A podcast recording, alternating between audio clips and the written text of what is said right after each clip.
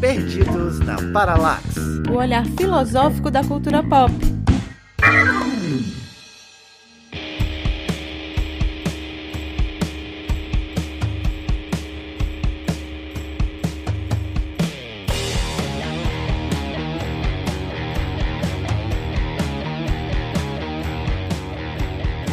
E aí, gente, tudo bem? Eu sou Débora Fofano e hoje eu estou me achando na Paralaxe. Eita, menino. Eu sou a Raquel Rocha e se o Papa é pop, o Zizek é pop, eu também quero ser pop.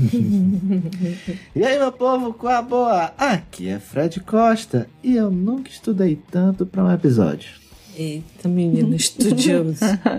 Até parece. Fala, gente, eu sou o Emanuel e hoje eu tô aqui pra descobrir se o nome é Zizek, Zizek, Zizek, Slavoj, Sluboy. Já, já falaram aí o nome dele oficialmente. Como é que é? Como é, Débora? É... Já Jorge. É, é, já já vai ser o que o nome dele. Mentira.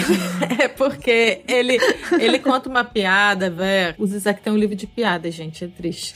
E aí ele conta... Piada, o, é, o Costinha, né? É. O... Ari Fontoura. Ari, Ari, é, o Ari Fontoura da filosofia mundial. Aí ele fala assim lá: quando eu escuto alguém falar meu nome corretamente, eu já fico com medo, porque eu penso que é um policial esloveno. Então, assim, nós não somos esloveno, então a gente não é nem obrigado, né? Mas, segundo aí eu ouvi dizer, o meu querido professor Alto Filho me ensinou. Savodja Zizek. Savodja Zizek. Vodka Savodja. Filha, é, se for com vodka, tá bom, né? É. E, gente, no episódio de hoje a gente vai falar sobre Zizek e a cultura pop, a gente vai falar de um termo muito interessante que é o nerdopolítica, filmes e séries com os quais a gente pode abordar temas da nossa contemporaneidade, principalmente temas políticos, sobre ser nerd, ser cult. Os nerds realmente hoje são os exaltados? Curtam o programa, aproveitem e abraços.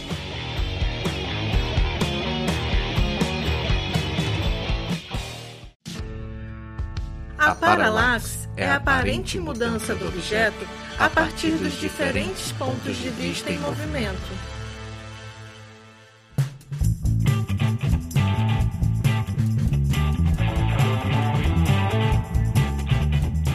Nos recadinhos dessa semana, a gente quer começar mandando um abraço especial para os nossos novos apoiadores. Obrigado, gente! Cada vez mais tem gente chegando junto, acreditando no nosso trabalho e a gente fica mega feliz. E claro, se você quiser ser uma dessas pessoas, é bem facinho. No apoia.se barra Perdidos na Filosofia, que tem link aí na descrição desse episódio, você se cadastra lá em uma das opções de apoio mensal para que a gente consiga continuar produzindo muita coisa bacana, né? Com esse investimento aí, a gente melhora equipamento, a gente sustenta nossas horas de pesquisa, enfim, materiais e tudo mais. Beleza, se você não for chegado nessa história de cartão de crédito, então é muito mais fácil você fazer um pix pra gente. É só mandar com a nossa chave perdidosnaparalax@gmail.com. Quem colabora com a gente a partir de cinco reais mensais participa do nosso grupo exclusivo de apoiadores no WhatsApp. Lá tem muita conversa boa, debate sobre os nossos conteúdos e eventualmente sorteios e atividades bem bacanas que a gente oferece a gente sorteia livros, sorteia vários brindes. Enfim, vem se perder junto com a gente. E no episódio passado a gente falou sobre a diversidade dos saberes indígenas, um papo massa com Coelho Tapu e Atacariju. A gente falou de linguagem, apagamento histórico, ambientalismo e rolou até a música da Xuxa aí. Não sei como.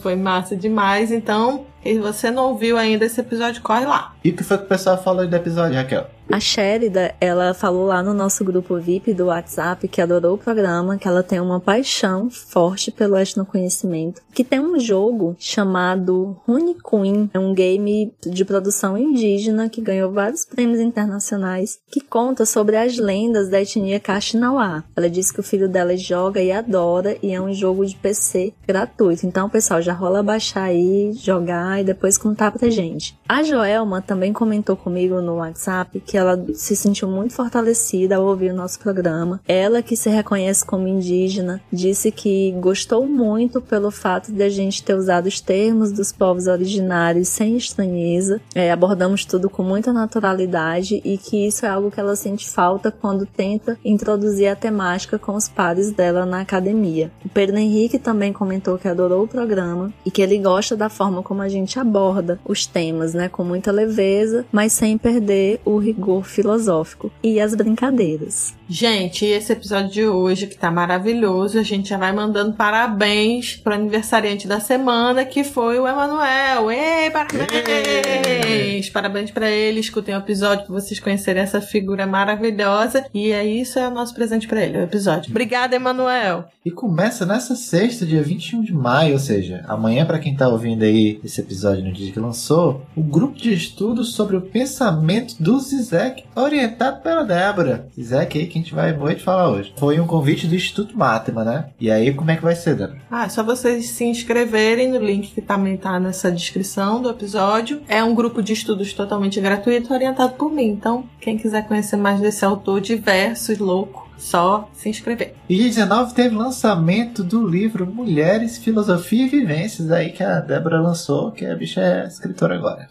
Eu sou organizadora, é isso mesmo. Tem artigo de várias mulheres incríveis, também tem um artigo meu.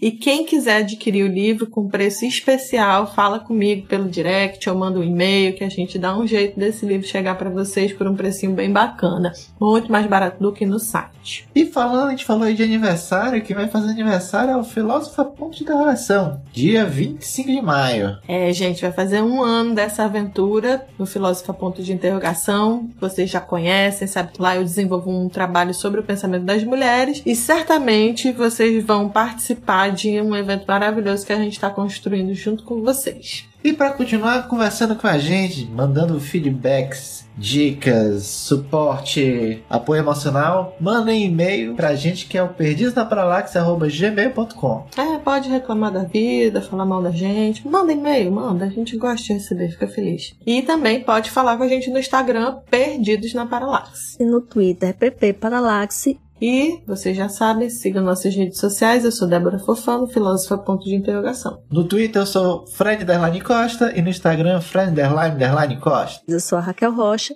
No Instagram eu sou Raquel R. Rocha e no Facebook eu sou Raquel Rocha. É isso, galera. Bom programa. Programa. Eu quero acrescentar duas coisas. A gente pode fechar em Sassá e e a gente falou Ari Fontoura, gente, Ari Toledo, vocês estão malucos. Ari Fontoura é o ator. É o ator que interpreta o Lula do mal, né? Era o Pereirinha. Ai, é verdade. Não, mas tem aquela série Mecanismo, cara. Ele parece que faz uma versão do Lula, assim, bem do mal, uma coisa bem. Caramba, é... teve coragem de assistir aquela é, série. Só pra mano. me redimir que eu não assisti, tá? Eu vi trechos. Aham, uhum, sei. Eu, mas, eu tô esperando a, a, segunda versão em que o Sérgio Moro vai ser condenado. Aí talvez essa eu assista. Ah, sim. sim. Vai, a versão Zack Snyder. É, tem a versão o Snyder Cut do Padilha Cut. Tem, tem que rolar um Padilha Cut aí. É, tô esperando. Celton Mello tem que se redimir também. Ele tava indo até bem, aí. Ah, eu adoro aquela série dele, que ele é analista, o sessão de terapia. E ele é um diretor incrível, né? É. Eu me apaixonei por ele como um diretor quando eu comecei a assistir sessão de terapia. Não, é e eu lembro demais. que eu assisti também aquele o filme da minha vida dele, que é incrível. Nossa, o filme da minha vida é muito lindo, muito lindo. É lindo, cara. Eu tive a sorte de conseguir o um ingresso numa sessão que ele foi filha. conversar com a plateia. Né? Finíssima, paguei cinco reais. Esse povo que vai pro dragão do mar. Ai. Isso é coisa de dragãozeiro. Miçangueiro dragãozeiro.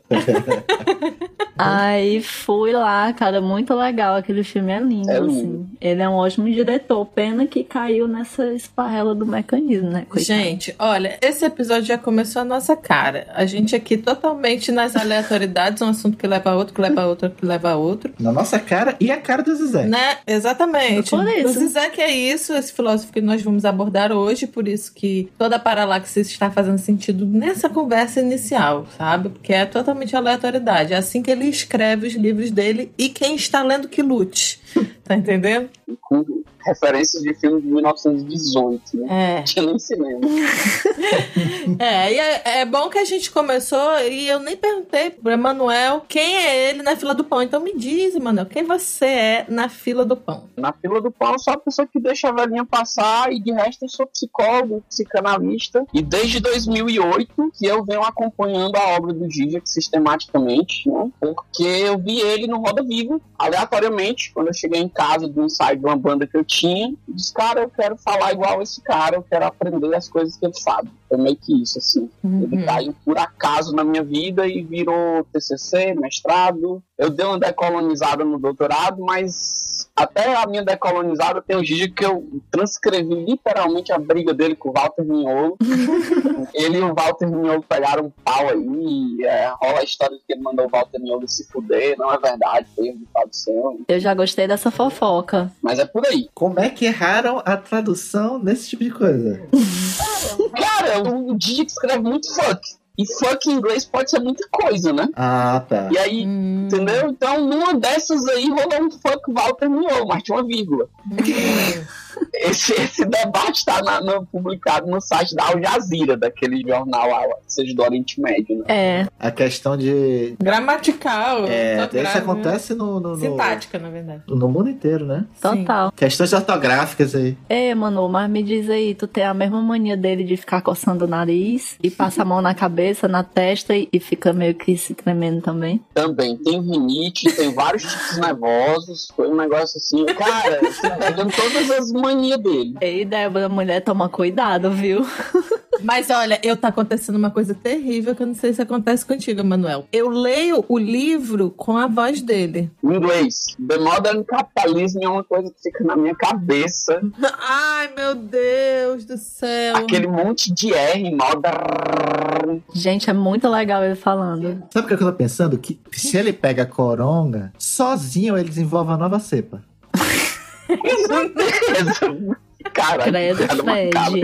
É porque o cara fica se esfregando do nariz pro resto do corpo toda hora, cara. É Ele ia angustiante. pegar a corona no, no dedão. Ou como ele mesmo diria, talvez ele pegasse corona no pênis, né? Com certeza. Era alguma piada que ele faria, assim. Sim, com É. certeza. Porque o cara. Pode falar palavrão, gente? Pode. Pode, Meu irmão, pense num cara pra falar em pau, cu, buceta e rolo, assim. A cada É, 10 sim. palavras rola um. Dá pra fazer um estudo disso aí, né? Aí tu que é psicanalista, psicólogo e nerd. Mas ele mesmo, ele mesmo faz, É, Raquel. e quase todas as palavras são, dá pra traduzir como funk, né? Faz isso de propósito. Tem uma, cara, eu não lembro se é no início do Menos Que Nada ou se é no início do Visão em Paralaxe que ele começa contando uma piada da Hate Fuck, que é, é como se fosse a masturbação como a nova realidade sexual. E, tipo, o livro foi escrito em 2008, então ele tava falando do sexo virtual que ia se popularizar ou ia se normalizar. Uhum. né, da relação sexual virtualizada. O cara não tinha nada, ainda nem passava pela nossa cabeça ter uma pandemia. E o cara tava, não. E na pandemia eu vi algumas pesquisas, de, principalmente no campo da psicologia, sobre essa coisa da sexualidade virtual. Mas ele até publicou, inclusive saiu aí no blog da Boitempo, algumas análises sobre essa questão da sexualidade durante a pandemia. Eu gosto daquele rolê dos banheiros que ele fala, da privada. Hã? Ah, é, ele explica filosofia inglesa, alemã e francesa pelas diferenças da privada. né? Ai, meu Deus do céu. Caraca. É muito aleatório mesmo. Por isso que estamos aqui.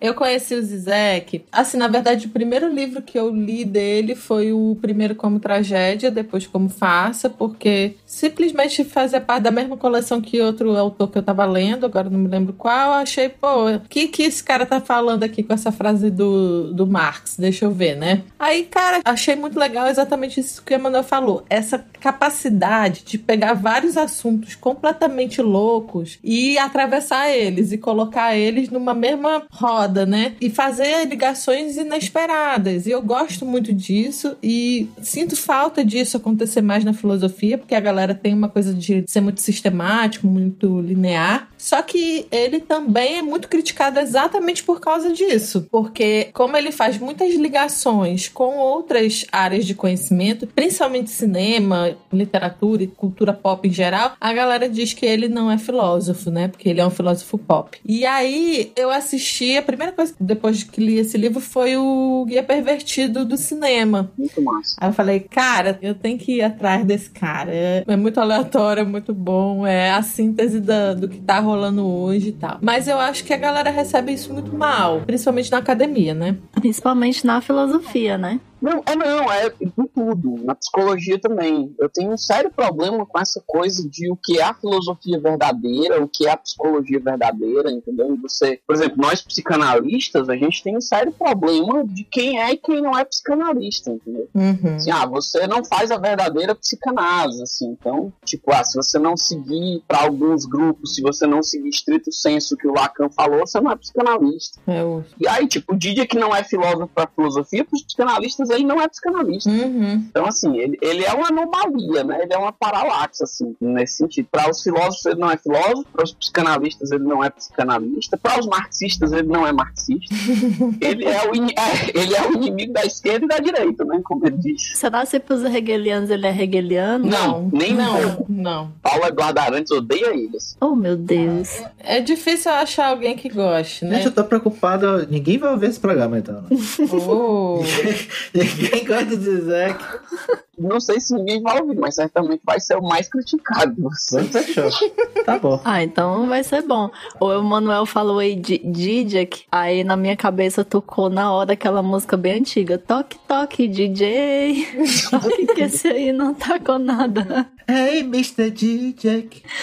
Ai, senhor. Ai, ai. Eu conheci o Jajá Slavagens Vásicas, Zizek, num programa de cinema. cara. Eu tava assistindo Arte 1, aí tava rolando uma maratona Hitchcock e o apresentador falou sobre ele e aí foi falando das obras dele, passou uma entrevista com ele e eu fiquei encantadíssima, mas aí na hora eu não relacionei que ele era filósofo também, eu só fiquei assim, cara, que cara massa. Porque ele faz toda uma análise, né, do, dos filmes do Hitchcock. Ele é um grande estudioso do Hitchcock. Ele é fascinado pelo Hitchcock. Ele usa o Hitchcock como ele bem entende, né? Como ele faz com tudo, na verdade. Mas, Certo ele, né? mas ele sempre faz muita referência a Hitchcock. Eu acho massa também, gosto muito. Agora, sim, é, essa questão dessa coisa cult, né? Quando você falou arte 1, eu já lembrei aqui. Ave como é cult, né? Como é intelectual.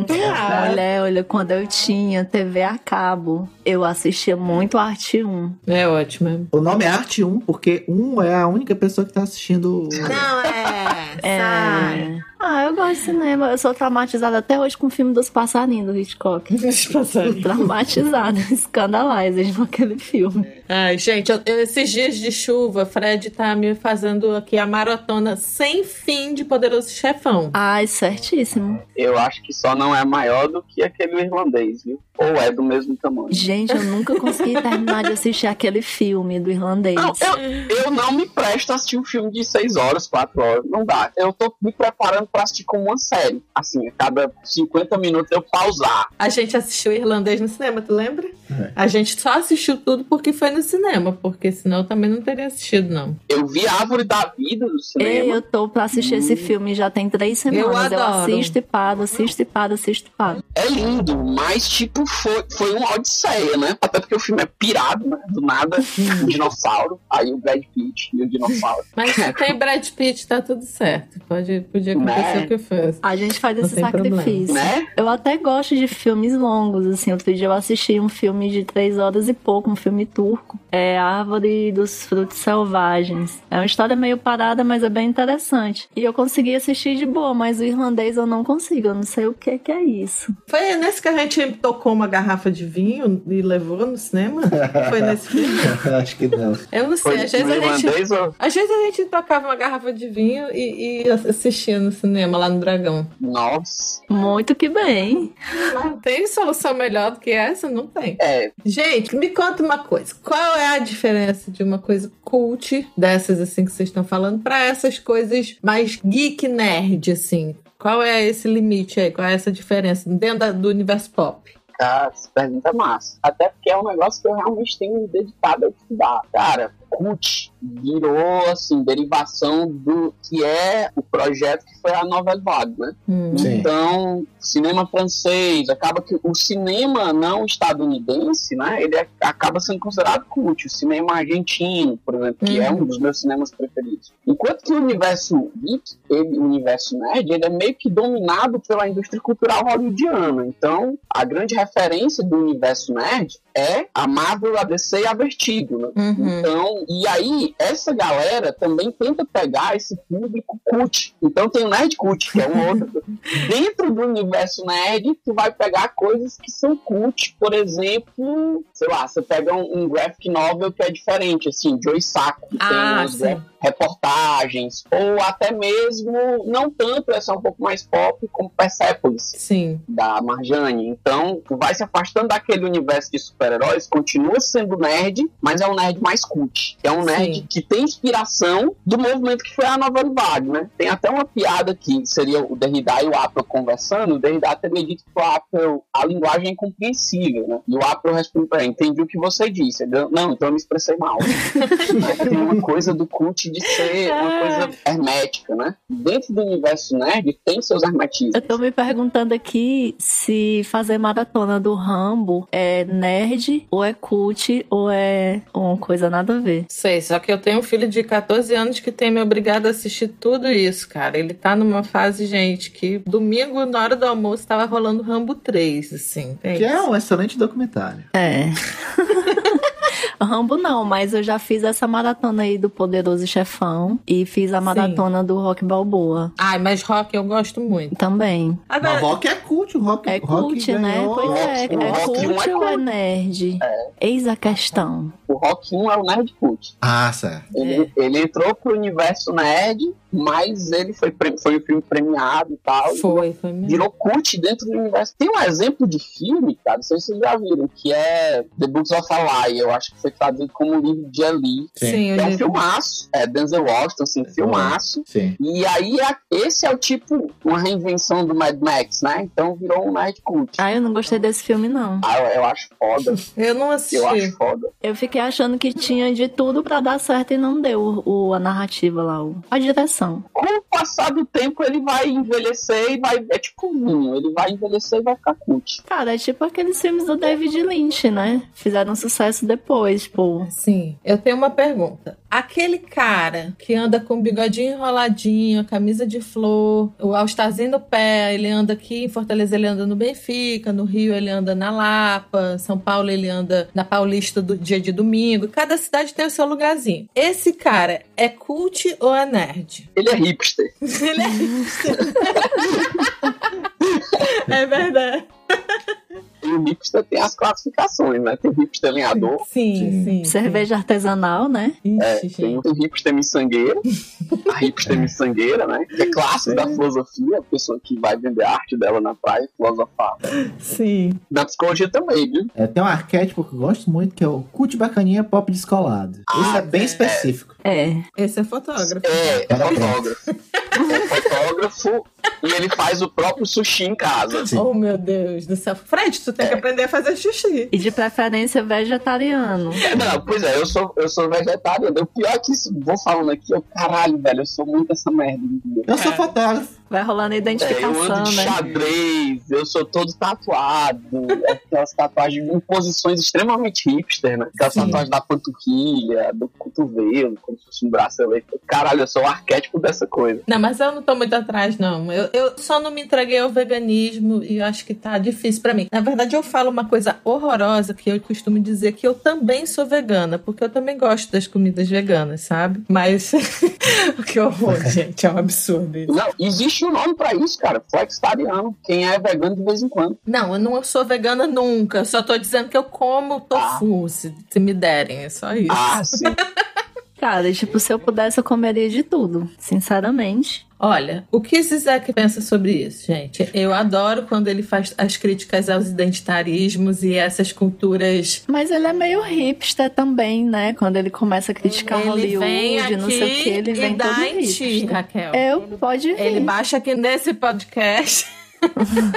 É, mas ele fala de muita coisa de cultura, assim, realmente. Eu aprendi sobre Nollywood com ele, que é aquela indústria cultural que vem do Egito. Achei. Não é uma indústria cultural de fato, falei até mal aqui. Mas a indústria de cinema do Egito, Nollywood. Tem Bollywood, Nollywood, Sewood. Vamos aqui numa outra paralaxe rapidinho, senão eu esqueço. Esse lance do cinema egípcio, é, ele começou num movimento de resgate da nacionalidade, né? Quando lá em 1940, foi 50, sei lá, que estavam nesse movimento meio que anti-orientalismo, digamos assim. E aí um, um dos mecanismos de resgate do, da identidade egípcia foi pelo cinema. Uhum. Foi o cinema, foi a música também. Aí tem uma cantora incrível que é On Kultur. Acho que é assim o nome dela. E teve a companhia de dança de um bailarino Mahmoud Reda, que eles levaram, né, de volta. Foi a época da Golden Age, que a gente estuda na dança e que a Golden Age a partir do cinema também. Bem interessante. Enfim, só uma curiosidade aleatória. Não, muito bom, cara. A Raquel, por exemplo, é coach. Ai, muito obrigada. Sim, demais. E hipster. Acho que também. Não me incomoda, não. Então, o Zizek eu acho interessante a crítica a esse multiculturalismo como um modelo de você tolerar o outro, né? Ele faz críticas severas a isso, eu acho bem interessante. Tem, claro, uma discussão em outro sentido que fala de questões de, por exemplo, apropriação cultural, da pessoa se envolver com a cultura do outro a partir dessa coisa simplesmente estética e não, não ter o conhecimento de fato tal. Ele não toca nesse ponto, pelo menos não que eu conheça. Mas eu, eu vejo uma coisa interessante que é dizer assim, pô, a gente tá falando de cult, de nerd e dessas produções que são advindas aí do universo do cinema, da literatura, mas elas não são hegemônicas. Cada lugar produz a sua, apesar de ter a identidade ligada talvez a uma ideia americana e tal. Só que o cinema, por exemplo, ele virou uma linguagem universal. Ele fala com diversas culturas, ele é capaz de comunicar e eu acho isso fantástico, sabe, gente? Como uma politização de determinados temas cabe dentro do cinema de uma forma muito, muito foda, muito interessante, mesmo atravessando questões da psicanálise e tudo mais. E eu acho que o Zizek, nesse sentido, ele é brilhante, saca? Porque ele pode falar de cinema e de literatura e tá falando do mundo inteiro. E aí eu tô falando isso tudo para chegar, por exemplo, num filme que ganhou o Oscar do ano passado, que foi o Parasita, né? Que você vê que é um filme coreano, feito ali dentro da, daquele estereótipo, daquela cultura, mas ele fala de uma coisa universal. Ele fala de uma luta de classes, ele fala de um problema que atinge a sociedade inteira. Então ele tem a sua especificidade de ter sido feito naquele país e ter os atores, o diretor, e é foda, é foda demais. Mas a temática que ele traz atravessa a sociedade independente da cultura. Então fala uma linguagem universal. Eu acho isso muito legal quando o Zizek consegue trazer esses pontos através do cinema, da arte, de tantas coisas assim, que, que para mim são muito didáticas, muito melhor do que a gente ler um livro extremamente teórico, sabe? A Débora tá falando aqui pra gente não ler mais livro. E convenhamos também que eu até tentei ler Zizek pra gente falar, pra eu falar alguma coisa mais de conteúdo aqui nesse programa, não passar umas vergonhas, mas eu não consegui. Aí eu fui assistir umas entrevistas porque é bem complicadinho, né? Eu acho que o meu intelecto ainda não alcançou esse nível de nerdice, cult filosófica, não.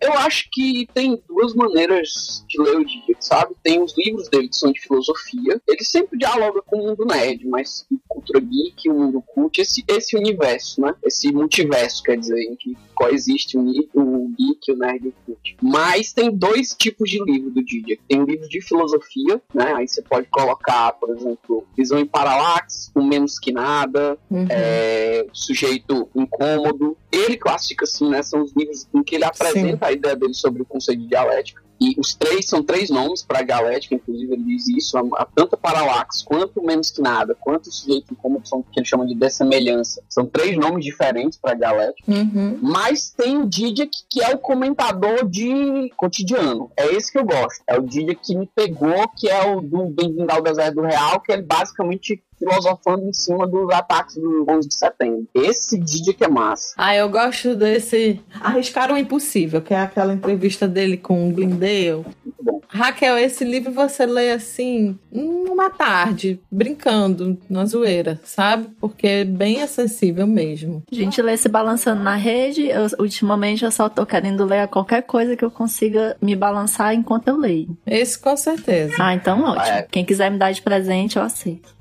Olha. E esse é meio ruimzinho de achar, hein? Não é um livro que tá na livraria, não. É, já não vai ganhar. Pode ser o PDF também, gente. Tá aceitando.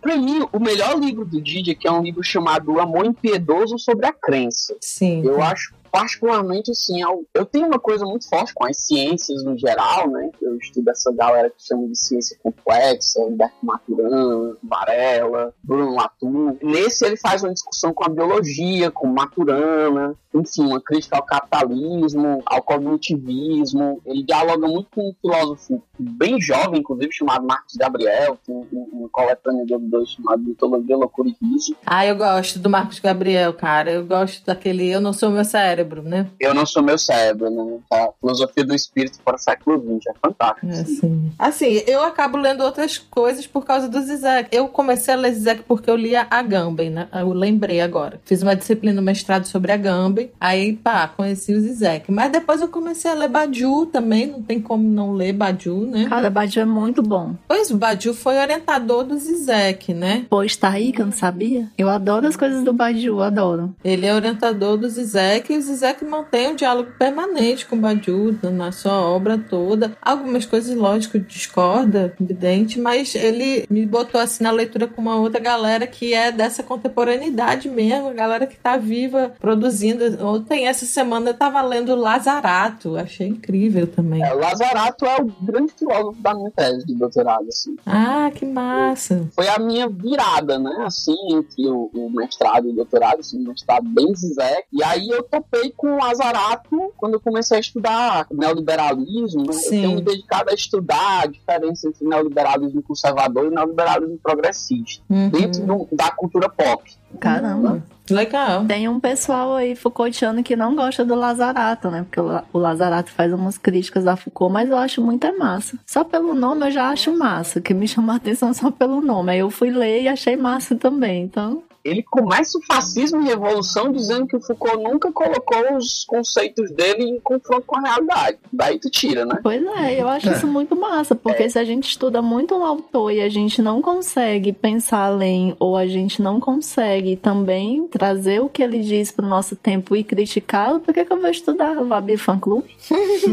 É, eu falo muito isso do Zizek também. Eu não sou fã clube do Zizek. Porque às vezes a galera quer falar mal dele, aí fala escondido de mim. Espera eu ir embora. Eu fale mal comigo, que eu falo mal também. Eu tenho coisa que é uma merda, cara, tá porque eu entendendo? acho assim, Foucault falou na década de 70, 80. Tem muita coisa do Foucault, eu estudo Foucault, que é super atual e tem muita coisa que você tem que pegar e colocar em perspectiva pra pensar agora. Mas aí o pessoal não gosta, assim, me incomoda muito. Eu super leio Lazarato, gosto. Como eu leio o Andy Brown também, pra ficar comparando. E é isso aí. Eu sou apaixonado pela Wendy Brown. Acho assim, nas ruínas do neoliberalismo. Eu tenho uma trilogia particular, assim, de livros que eu gosto sobre neoliberalismo. Sociedade Ingovernável, do Gregory Chamaillou, Nas ruínas do neoliberalismo e Fascismo e Revolução, do Lazarato. Cara, tá muito nerd, viu? Quando eu crescer, quero ser igual a ti, né? Aquela coisa assim. Muito nerd.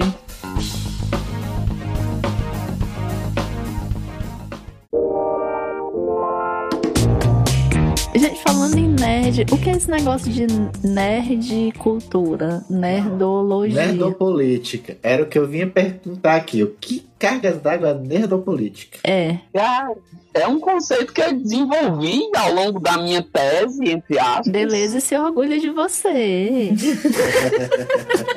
Não, totalmente. Conceito pra mim é instrumento, pra usar e jogar fora. Filosofia serve pra criar conceitos, né? Sim. Aí eu criei esse conceito para situar. São dois conceitos que eu tenho, que é cartografia e diagnóstico, eu chamo de cartognose, eu acho que diagnóstico sem cartografia e cartografia sem diagnóstico são coisas vazias. Eu defendo isso na tese. E essa cartognose e, ao mesmo tempo, falar de política com cultura pop, né? Eu batizei de nerdopolítica. Uhum. Cara, é fundamental você criar conceitos. Fiquei muito curiosa com esse de nerdopolítica. E assim, na minha imaginação, porque eu sou aquela pessoa que quando não sabe, inventa, né? Aí tu falou nerdopolítica, eu, pô, isso deve ser uma parada que pega, assim, séries foda e aí fica fazendo análise política a partir dos conceitos filosóficos em cima das séries. Tipo do... Vale, eu ia falar de Zizas, nada a ver, tô com isso na cabeça. Capitão Pátria, a série The do, do The Boys e tantas outras. É mais ou menos por aí? Cara, eu tenho uma série no Instagram que eu tô fazendo assim há muito perrengue, porque eu, essa coisa de gravar vídeo, fazer série no Instagram virou uma maneira de também sobreviver dentro da pandemia e comunicar com as pessoas, né? Realmente passo a maior parte do tempo, eu acho que eu saí duas vezes, uma pra fazer uma tatuagem e outra, eu não lembro porque um ano mesmo em casa. E aí eu comecei a fazer coisas tentando explicar de uma maneira assim, né? Desde o, de 2008, né? 2008 é um ano muito chave para isso, né? É o ano que vem o Homem de Ferro, é o ano que eu vi o Didac, é o ano que a crise da bolha estoura, né? Apesar dela começar em 2006. Então 2008 é um, é um ano muito específico, né? Assim, eu tendo a considerar 2008 o nosso 68, sabe? Uhum. Uhum. Em 2008 aparece o Homem de Ferro, né? É, resgata o Robert Downey Jr. Gente, eu adoro Homem de Ferro. Tem muita gente que diz que é paia, me critica porque eu gosto do Homem de Ferro, mas eu gosto. Fazer. Eu não gosto é do, assim, do terceiro filme, pelo amor de Deus, é muito ruim, né? Não, ninguém gosta. Não, é. É, mas o Homem de Ferro, o primeiro, é muito massa. Fui assistir Sim, no cinema sim. até. E aquele primeiro foi o que pegou, assim, até então, eu nasci em 89, né? Então eu cresci sendo um nerd da, da escola, Uhum. com a galera. E eu era aquele cara clássico dos filmes da Sessão da Tarde do, Uhum. dos anos 80, né? Os caras só não me botavam na lata do lixo porque eu nasci no Pirabu. Então...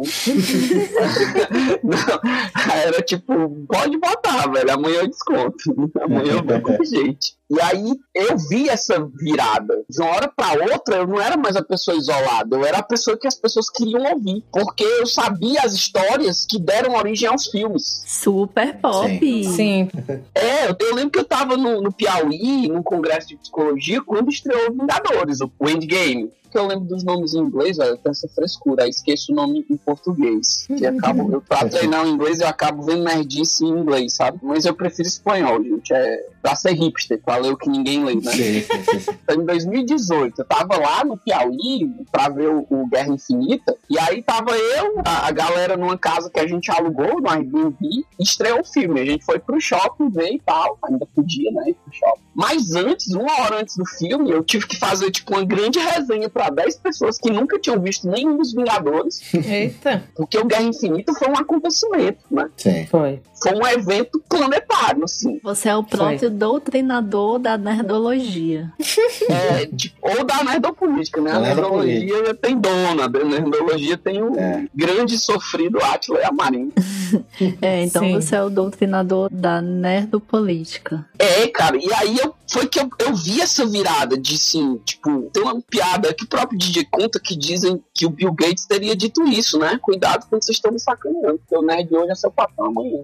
Eu meio que, É. eu meio que vi essa virada, assim, de ser o cara excluído, o cara que jogava RPG no intervalo e a galera chutava a- as fichas, e eu tinha, ó, e isso acontecia mesmo. A gente da geração dos anos 90, né, sofria um bullying violento, e aí eu vi essa mudança do nerd excluído que joga RPG de mesa no intervalo, a ser o cara que todo mundo quer ouvir, porque agora todo mundo só fala disso. Então meio que se você não sabe, você é excluído. E tem a galera que consome isso, mas não consome direito, né? Não consome no sentido de, tipo assim, pô, uma pessoa que curte Star Wars e não consegue perceber a crítica que existe ali, ela não assistiu, né? Como é que um cara hoje altamente conservador, coxinha, o cara altamente desse tipo assim que se diz nerd, assiste Star Wars e não vê a crítica que tem ali ao império e a várias coisas que a gente pode associar ao capitalismo, ao neoliberalismo e tal. Então, pô, é muito bacana você tá pegando essa cultura nerd, cultura geek, dizendo assim, cara, isso aí não tem neutralidade. Tem que se posicionar no mundo utilizando essas ferramentas também, saca? Eu acho que é a mesma coisa que acontece com as redes sociais. Tem gente que, que é um purismo do acadêmico, da pessoa que estuda, e acha que é baixar o nível a gente ir para as redes sociais, né? Não é, né? Você até falava uma coisa nesse sentido agora há pouco, de tipo assim, você veio para as redes sociais, está se esforçando, e isso para você é até uma janela para o mundo, uma forma de se relacionar com as coisas e falar do que sente e problematizar, enquanto tem uma galera que fala de política, elabora, estuda, mas faz críticas às redes sociais como se ela fosse um lugar menor e menospreza as redes sociais achando que não é um lugar para discussão. Eu tenho gente que fala assim: eu não vou ficar discutindo na internet. Eu falo, meu filho, se eu não puder discutir na internet, eu vou ficar discutindo na cara dos outros em tempo de levar uma porrada. Claro que não, né? Eu não discuto na internet porque eu fico procurando fofoca e assistindo reality show. Pronto.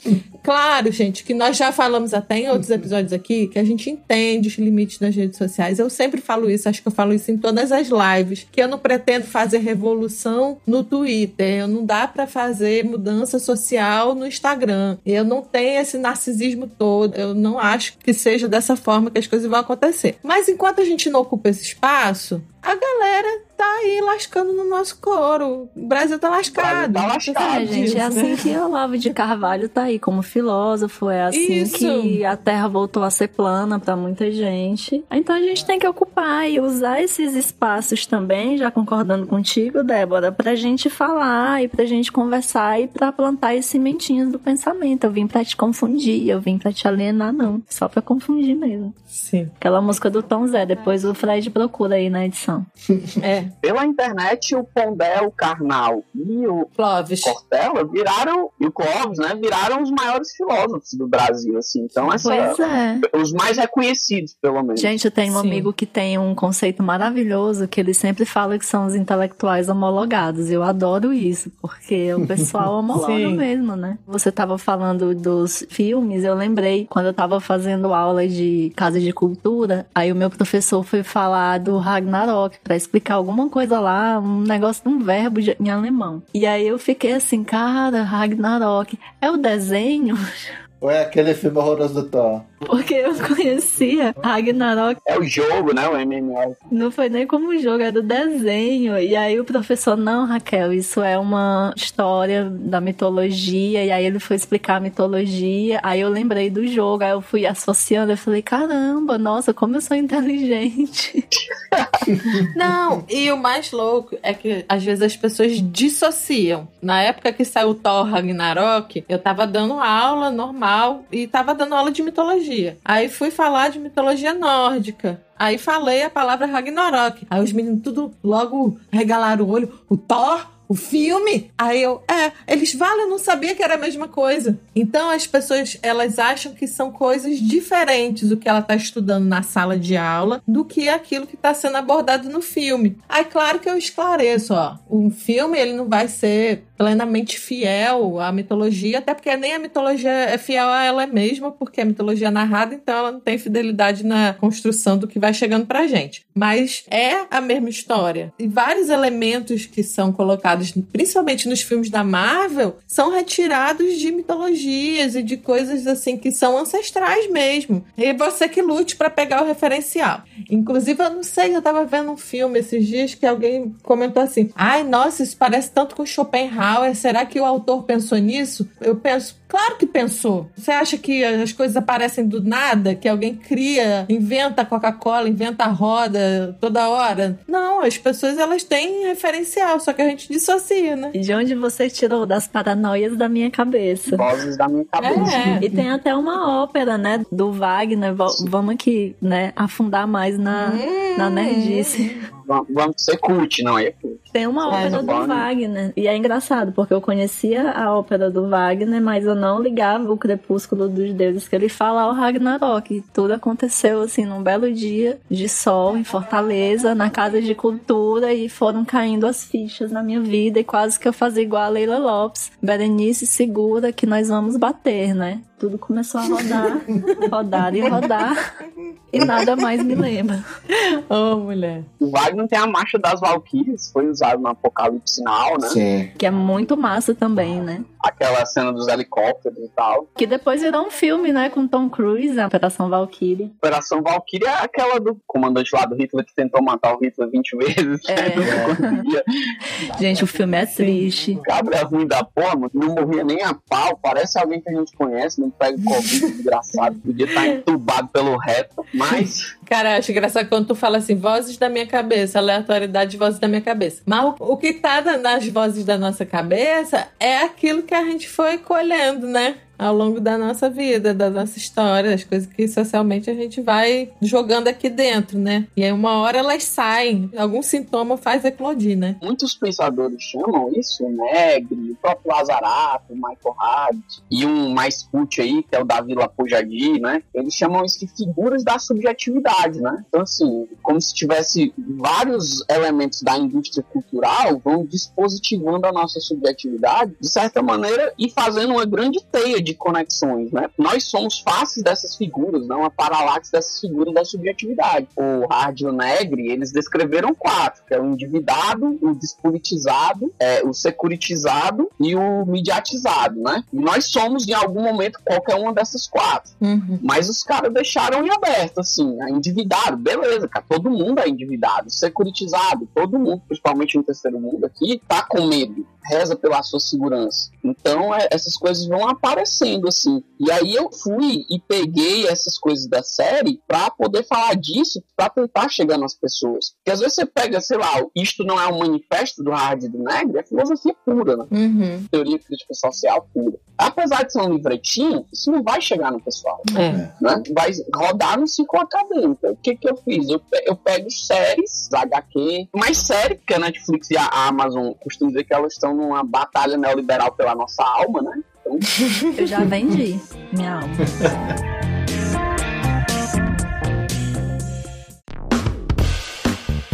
Amazon, ela fez uma parada que é massa, né? Ela pegou é, uma HQ chamada The Boys e transformou essa HQ num- numa série. E a, a HQ, ela tem uma coisa que é show, assim, pra você pensar, que é tipo, eu tô inclusive vestido com a camisa do cara. Se você tivesse os poderes do Superman, você realmente seria perfeito, né? Você seria o Kal-El, o último filho de Krypton, aquela Sim. figura da perfeição. O alecrim dourado. É, o Alecrim Dourado que nasceu no mato sem ser semeado. É. E aí a série bota um Superman louro de olhos azuis, a cara dos Estados Unidos, né? E o cara é um Escroto. um escroto, assim.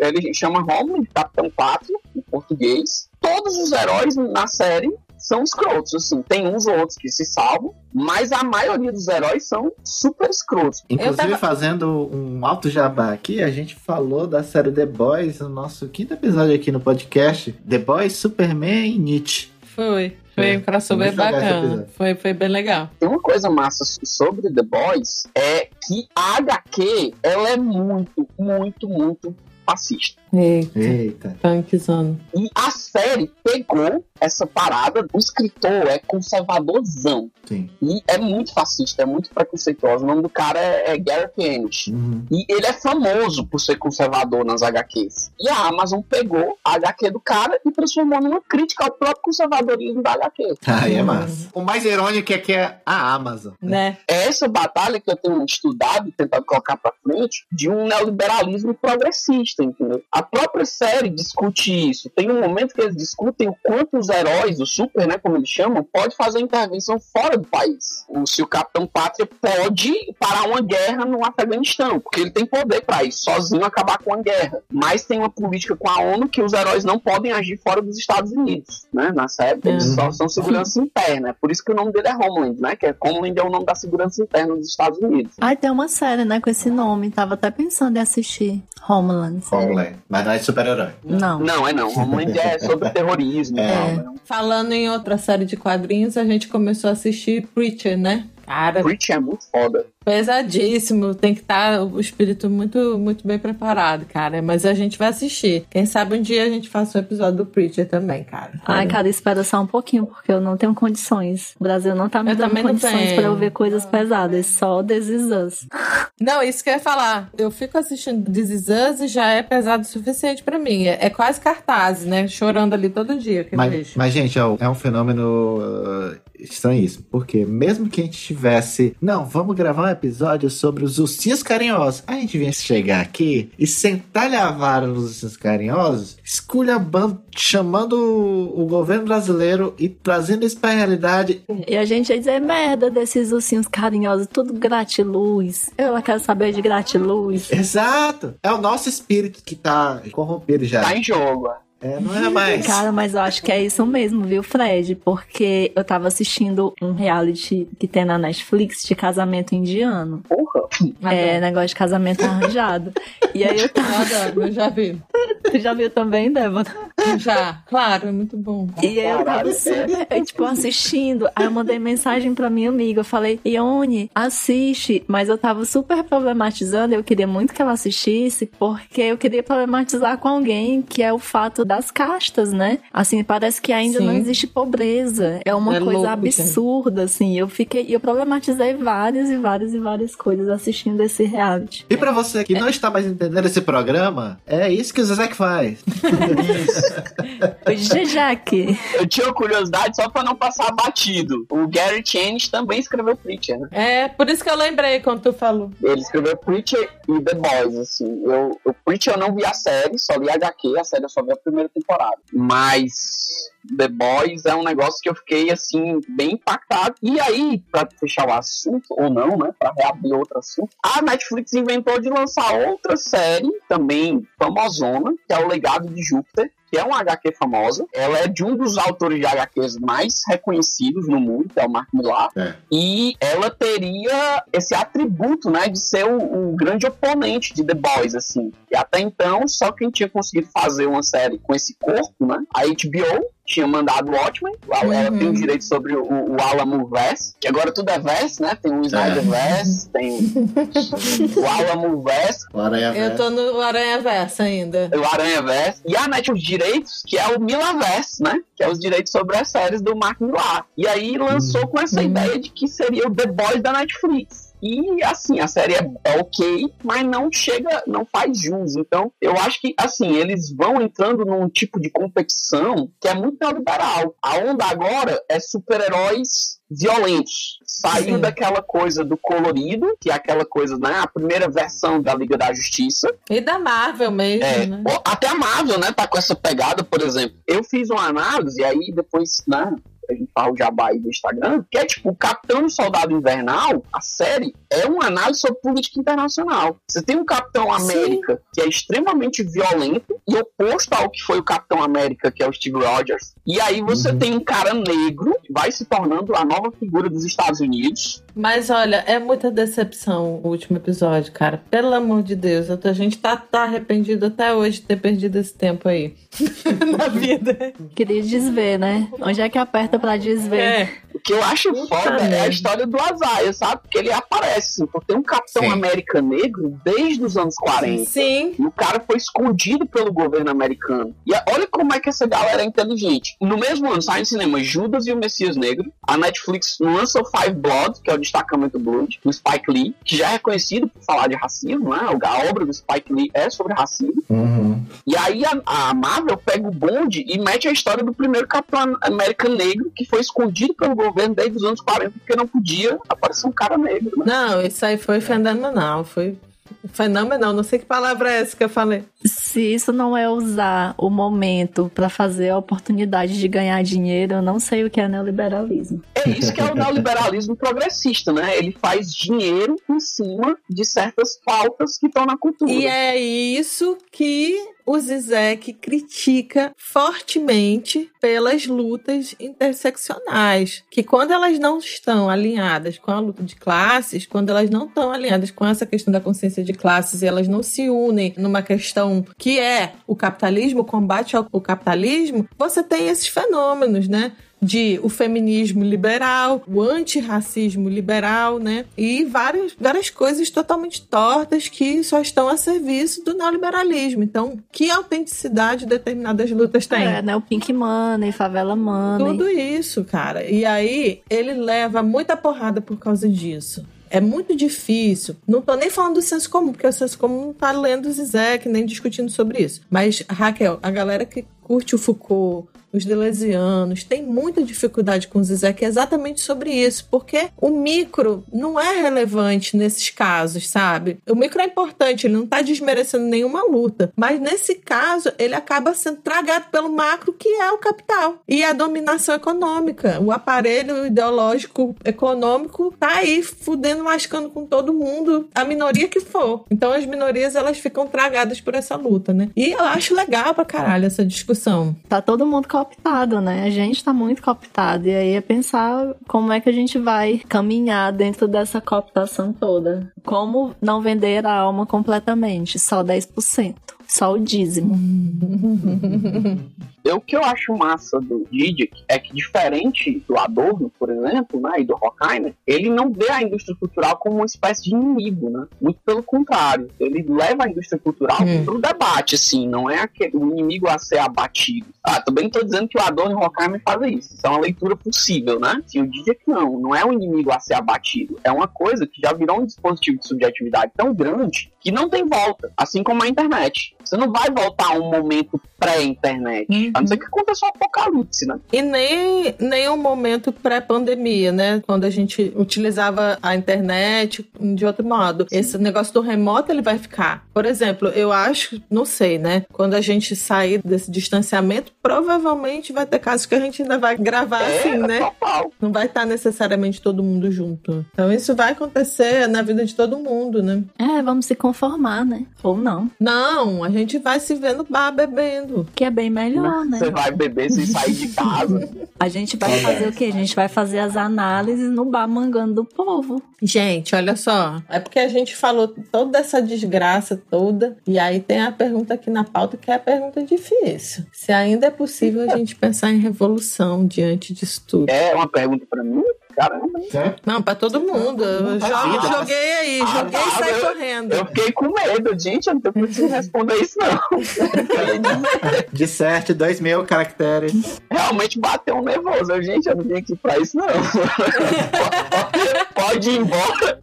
Pode, pode. A gente pode é. sair pela tangente. O combinado não foi esse. É. Mas por que que essa pergunta? É porque o Zizek ele faz uma crítica muito forte ao capitalismo, assim como todos esses outros autores que a gente estava falando aqui. Isso assim, eu estou explicando, Emanuel, porque tem muita gente que escuta o episódio e não tem a leitura, né? Não está aí alinhado com a gente. Então a gente de vez em quando abre esses parênteses e faz toda essa crítica ao capital e ela fica muito evidente, muito clara, e como isso problematiza a nossa vida. E aí as pessoas olham e falam: tá certo, então tá uma merda, tá constatado. E agora? O que, que a gente faz? E ele mesmo se pergunta isso em alguns momentos e faz algumas críticas a uma espécie de ingenuidade das pessoas quererem fazer determinadas ações achando que essas ações estão realmente mudando alguma coisa. Então, será que é possível fazer uma revolução e mudar as coisas para fazer algo que efetivamente afete o capitalismo? Será que a gente consegue fazer uma coisa desse tipo? Porque, olha, gente, quando a gente sai na rua e faz manifestação, no Brasil vira carnaval, né? 2013 tava aí, a galera ia pra rua, todo mundo. Saudade. Saudades, inclusive, né? Mas virava carnaval. Eu tô dando esse exemplo de manifestação no Brasil. Qual o impacto real disso no capital?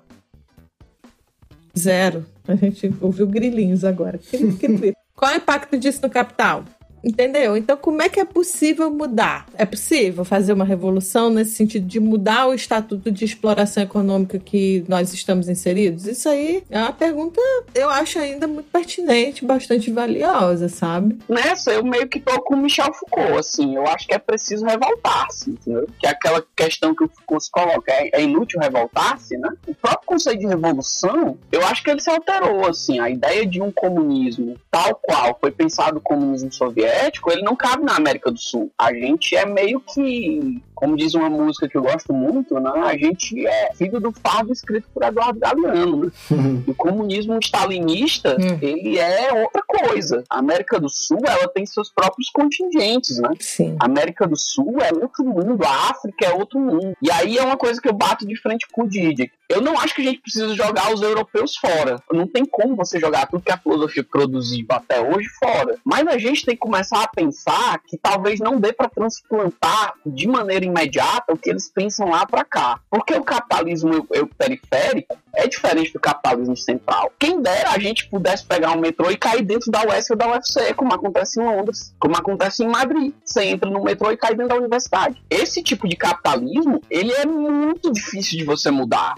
capitalismo que ainda se mantém alicerçado na estrutura do bem-estar social criado depois da década de 40. A social-democracia, né? Construída às custas do terceiro mundo, né? É, Vive-se numa paz às custas da guerra no terceiro mundo. Sim. E aí, a gente aqui, que deu o nosso sangue, que eles vieram levaram o nosso ouro, levaram nossa força de trabalho, como é que a gente vai. É, é tipo, a pergunta, nem sei se é revolução, é que tipo de revolução você quer? Porque sim, mudar sim. o terceiro mundo em direção a uma social-democracia como fez durante muito tempo o, o que o André Singer chama de reformismo fraco do governo Lula, a gente caminhou durante 12 anos em direção à social-democracia europeia. Uhum. O que culminou no problema que um, um historiador chamado Thales Absaber, que é psicanalista, coloca: a classe odeia a classe trabalhadora. A classe europeia não odeia, também se enxerga como classe trabalhadora. Uhum. É diferente mesmo. Aqui na América do Sul, não, a classe média, ela odeia, odeia a classe trabalhadora. Enquanto que lá, os caras se entendem, em alguma medida, como pertencentes a uma mesma classe, mesmo dentro de diferentes níveis salariais. Até falando sobre isso mesmo, não sei se você viu uma entrevista que o Zizek falou do Lula, né? Que ele fala, assim, que o Lula realmente é, ele é simbólico no Brasil, mas foi um conciliador de classes. Sim. Ele fez um apaziguamento das lutas para que as coisas fossem nessa tendência dessa social-democracia, é, nesse estado de bem-estar social e não resolveu os problemas mais fundamentais. Quando eu falo assim, essa pergunta revolução, eu gosto dela porque ela parece uma pergunta realmente provocadora e ingênua, mas ela não tem nada de ingênua, porque é exatamente que revolução? Em que sentido mudar? Porque não basta só mudar. Eu gosto de uma coisa que o Zizek diz assim: mudar o quê? Mudar para onde, né? Também. Se fizesse uma revolução no sentido de transformação do status quo dominante, no dia seguinte estava todo mundo chorando com saudade do capitalismo, porque as pessoas não se transformaram para isso. Então é um, um processo muito violento. Sim. Toda revolução é violenta, né? Não existe revolução sem violência. Uhum. Está no livro Violência do Didi.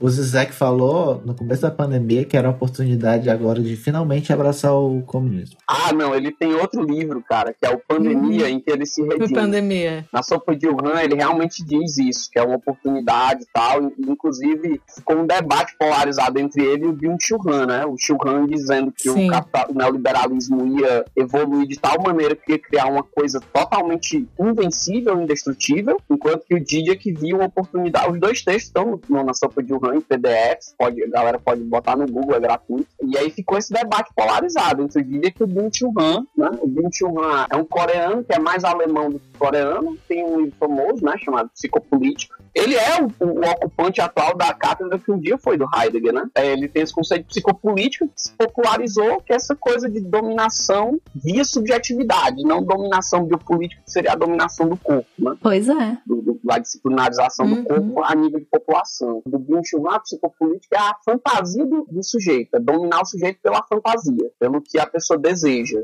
E Sim. aí os dois entraram nesse embate e no final das contas os dois mudaram no meio do caminho, como muita coisa mudou ao longo desse ano, né? Didi, ele termina o Pandemia, esse livretinho, que foi publicado aqui pela editora que sempre publica os livros dele há boi tempo, quase tem direito, né, sobre parte das obras dele. Ele termina esse livretinho fazendo apontamentos assim, que é provável que a pandemia transforme o capitalismo, né? Coloca o capitalismo em porque quem tá nas ruas, a galera, os entregadores, nas cidades que fizeram isolamento, isolamento Uhum. pra quem? A rua foi lotada de entregadores. E, Sim. na verdade, a pandemia, na verdade, entre aspas, né? Dizem verdade. A pandemia, ou não desse jeito, a pandemia ela criou uma nova, uma nova classe trabalhadora, que são os entregadores de aplicativo. A galera do aplicativo É a uberização, né? No processo Total. de uberização. É a uberização total, Foda. é a uberização 3.0, né? Que fala 4.0, eu acho que o Ricardo 4.0. usa, né? Do termo do Tom Sly. Só pra gente encerrar esse papo, eu acho interessante, assim, quando o Zizek ele diz lá no Violência que enquanto a gente continuar conciliando, criando conceitos como tolerância, democracia, direitos humanos, todos esses conceitos banhados pela atitude liberal, então eles não são conceitos factíveis, assim, conceitos profundos para a humanidade ser melhor, né? São só aparências, é só ideologia mesmo. Então, enquanto a gente continuar cultivando esse- esses conceitos, as pessoas vão continuar aceitando as violências estruturais e sistêmicas que são impostas. Então, vai ficar todo mundo aceitando esse empresariamento de si, a uberização e todas essas violências sistêmicas. Então, quando o cabaré pegar fogo,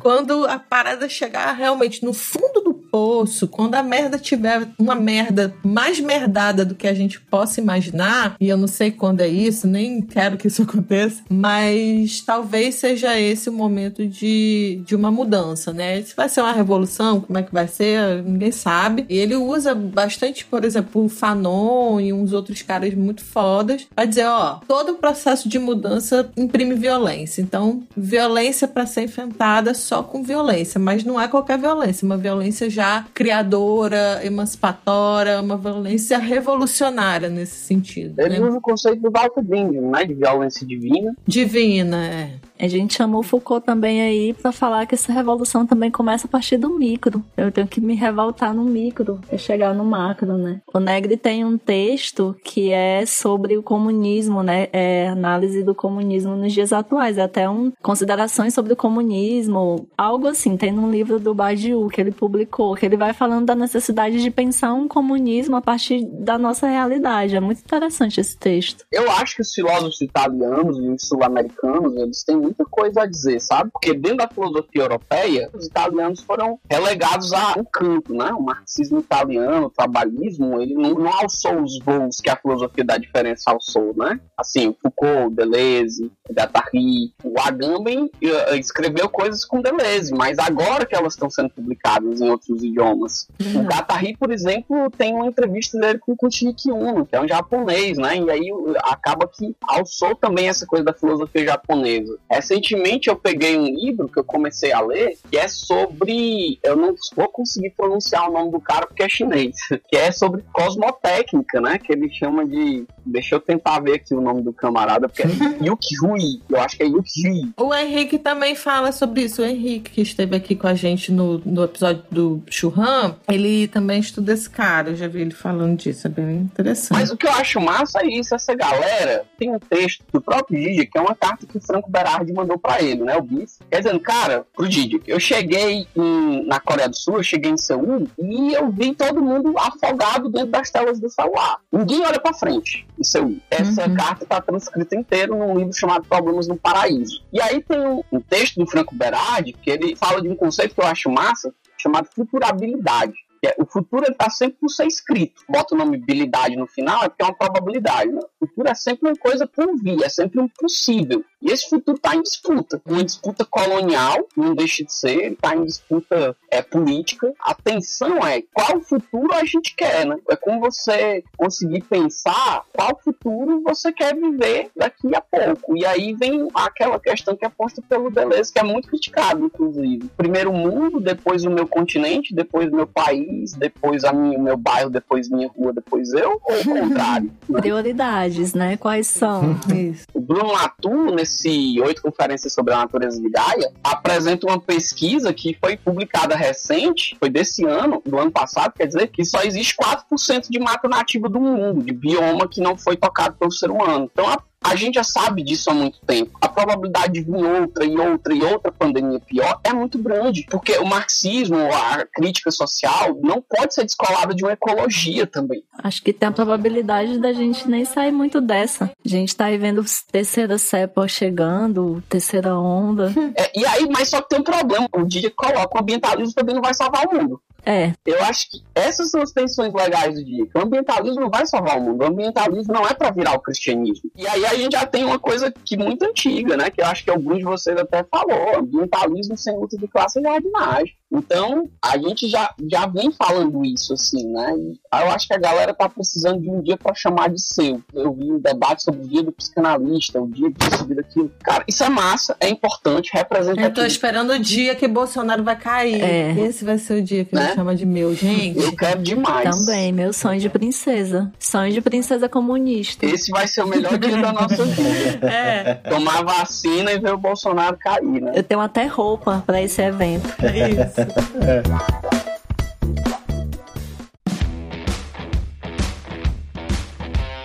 Vamos então para a nossa sessão de indicações. O que é que vocês trouxeram aí pra gente para complementar o tema? Cara, tem uma indicação que é assim, tem que ter um pouquinho de estômago, não é um, filme, uma coisa, é a obra de um quadrinista chamado Joe Sacco, né? Eu até já falei dele. Hum, É, ele tem um HQ chamado Reportagens, em que ele, ele era um repórter de guerra, em que ele transforma em HQ questões da Guerra dos Balcãs até as guerras mais recentes, como agora está acontecendo já os bombardeios de Israel à Palestina, né? E assim, tem que ter estômago. É pesado, porque ele mexe com coisas que chamariam de gatilho, né? A Guerra dos Balcãs, é, o estupro foi institucionalizado, né, pelo Slobodan Milosevic. Então a galera, o estupro era uma arma de guerra. E ele retrata isso na HQ. Soldados eram estuprados e tal. Então, assim, tem que ter estômago. Mas a obra do Joe Sacco é incrível. Procurei pelo nome. O reportagem é o mais, é o menos doloroso, mas tem coisas piores, assim, coisas mais violentas. Em compensação, te situa no mundo. Sim. é foda. muito bom. Eu tenho uma indicação de série Midnight Gospel, que é muito bacana. Acho que a gente consegue pensar muitas coisas, entrar em algumas paralaxes. e eu quero indicar o texto do Negri, mas eu tô procurando aqui o título certo. Então, daqui para acabar o programa, eu falo. Eu essa semana tava tão enlouquecida que eu não consegui pensar em muita coisa, mas eu gosto muito e falei aqui do Guia Pervertido do Cinema. Dá pra achar aí nos torrents da vida. Teve uma época que até tinha no YouTube, mas não tem mais. É um longa-metragem produzido por ele. Tu vai curtir muito, Raquel. Ele faz análise de tudo, tudo, tudo. De Hitchcock ao Batman. Inclusive, Batman é o- a figura nerd preferida do Zizek. Ele tá sempre retomando Batman, gente. O Cavaleiro das Trevas ele ama. Tem em todos os livros, eu acho. Em todos os livros. E ele vai fazendo análise do cinema, retomando uns filmes assim absurdos que você não conhece, mas tem a oportunidade de conhecer. E é um filme pô, muito bacana. Eu recomendo assistir em partes. Porque é muita informação para você ir deglutindo ali, mas vale a pena. É dirigido pela irmã do Ralph Fiennes, a Sophie Fiennes. Hum. Então tem dedo da indústria cultural aí, né? como não dá pra escapar. Não, mas é uma grande produção o filme, né? Todo ele feito, enfim, investimento mesmo. A minha indicação dessa semana vai ser a série que eu tô assistindo e gostando muito da Amazon, já que a gente falou aí de super-heróis, falou também da própria Amazon, né? Falou de The Boys e tudo. Que é a série Invincible, que é invencível. Já aparece o letreiro, pá! É. Com sangue, assim. Que é do mesmo autor de The Walking Dead, então espere aí, sangue, morte e tal. Ai, gente, The Walking Dead foi tão decepcionante. Pois é, o problema É, é, não dar isso. esse como referência. Não, é, é o mesmo autor. O cara só fez essas duas coisas na vida. E aí, Caralho. também tem essa, pegada de desconstrução dos, dos super-heróis, né? E a animação, né? E a animação, o que vocês vão achar incrível são os dubladores. Todo mundo que dubla a série é famoso, cara. Ai, que massa. O pai do personagem principal é o. J.K. Simmons. A menina que faz a mãe do cara é a menina lá de Grey's Anatomy. A Sandra É, o elenco todo de, de The Walking Dead dublou algum personagem. Mas. E podia ser um filme, né? Assim, se você pegar os mesmos atores dubladores e botar no filme, casa perfeito. O Steven Yeun do, Exato. do, do The Walking Dead, coreano. Sim, todos, todos, né? Ou seja, é um ótimo casting, né? Exato. É, o cast já tá feito. É. Ah, mas então, tem várias animações que são assim, né? é. Então essa animação é muito boa. Eu encontrei aqui o texto do Negri, tá no livro do Badiu, numa coletânea que o Badiu lançou, que é uma ideia ou algumas ideias sobre o comunismo. E aí o texto do Negri é comunismo, algumas reflexões sobre o conceito e a prática. E aí ele vai falando sobre a necessidade da gente reinventar também o comunismo para se adequar à nossa atualidade. É muito legal, ele volta para Spinoza, aí ele vai jogar a ideia dos comuns. É um textinho de 10 páginas, eu acho, se eu não me engano, mas vale a pena. Deve estar muito ligado com a hipótese comunista também, né? Eu não conheço esse que você tá falando, mas a hipótese comunista do Badiou é maravilhoso. Aí, agora eu quero saber, Manuel, o que, que você anda fazendo na vida, você contar pra gente, falar aí, fazer teu jabá, teu momento. Vai que a bola é tua. Vai lá, faz teu nome. Qual o nome, né? Eu sou professor universitário, né? Eu dou aula em uma faculdade no interior do Ceará, assim, agora eu tô remoto, né? Fui durante muito tempo coordenador do curso de psicologia, coordenei uma faculdade de também, não vou dizer o nome que não merece. é, mas a minha paixão mesmo é pesquisa, né? E aí eu, eu já concluí o doutorado, tô esperando defender, assim, né? Concluí a tese, já tá entregue, já tá marcada a banca e tal. A minha tese de doutorado chama Do Brasil Real ao Real do Brasil, uma análise do Brasil contemporâneo a partir da psicologia social crítica, que é de fato, assim, uma análise da produção das figuras de subjetividade a partir do governo Lula. Quem são as figuras da subjetividade, ou seja, qual é esse meio que diagnóstico, assim, quem é o endividado brasileiro, quem é o securitizado, quem é o eleitor do Bolsonaro, quem é o bolsonarista, né? Quem é o esquerdista. Eu fui fazendo um mapa desses Uhum. nomes que foram aparecendo na cultura pop. Coxinha, tem coxinha? Tem o Coxinha, Coxinha é um termo demodê, né, já hoje em dia.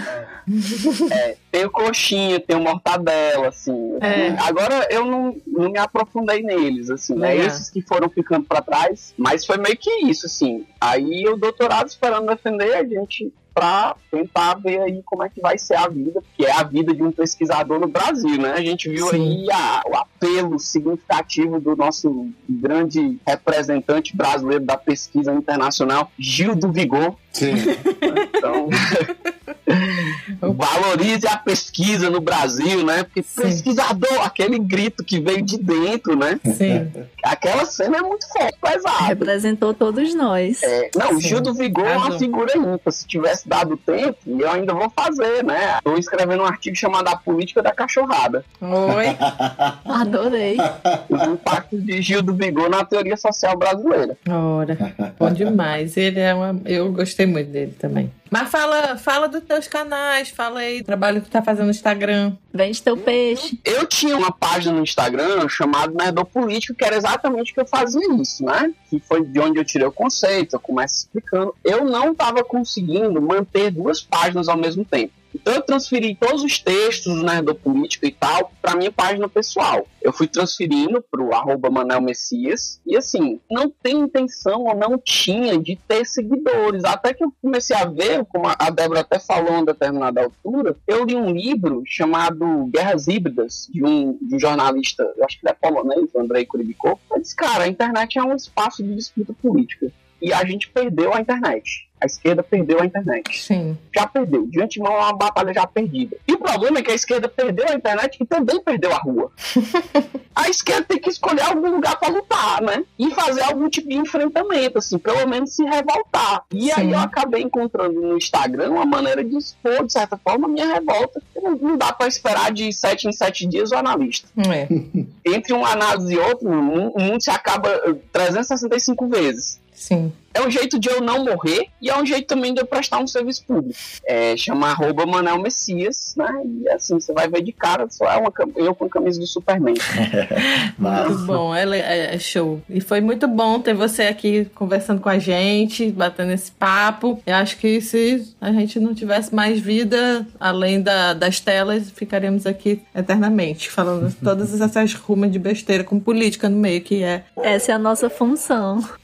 Essa é, e tem uma cachorrada aí atrás, que eu tô citando. Uma cachorrada. Oh, é a cachorrada. Eu abracei o conceito de cachorrada. O, o, o Gil do Vigor me fez assistir Big Brother, cara. Até então eu era um desses. Também. Anti-Big Brother. Até que eu me, me, me deparei com esta figura que fez eu pensar, olhar, ver o programa de reality show de outra maneira. Dá para debater política e muita política. Então, para finalizar, todos os conceitos juntos significa que quem assistiu o Big Brother nesse ano já virou cult. É. Total. Cult bacaninha. Pop descolado. Mas não hipster. É, tudo tem um limite. Não, hipster é se você não viu Big Brother. Ah, é, verdade, é, é verdade, eu estou nessa. Então é isso, gente. Obrigado, Manuel, pela participação. Obrigado você que ficou ouvindo a gente aí, nossos devaneios até agora. E até o próximo programa. Beijão, tchau, tchau, tchau, tchau, tchau, tchau. Tchau, gente. Tchau, tchau. É isso aí, tchau, tchau. gente. Obrigada, Emanuel. Valeu. Valeu.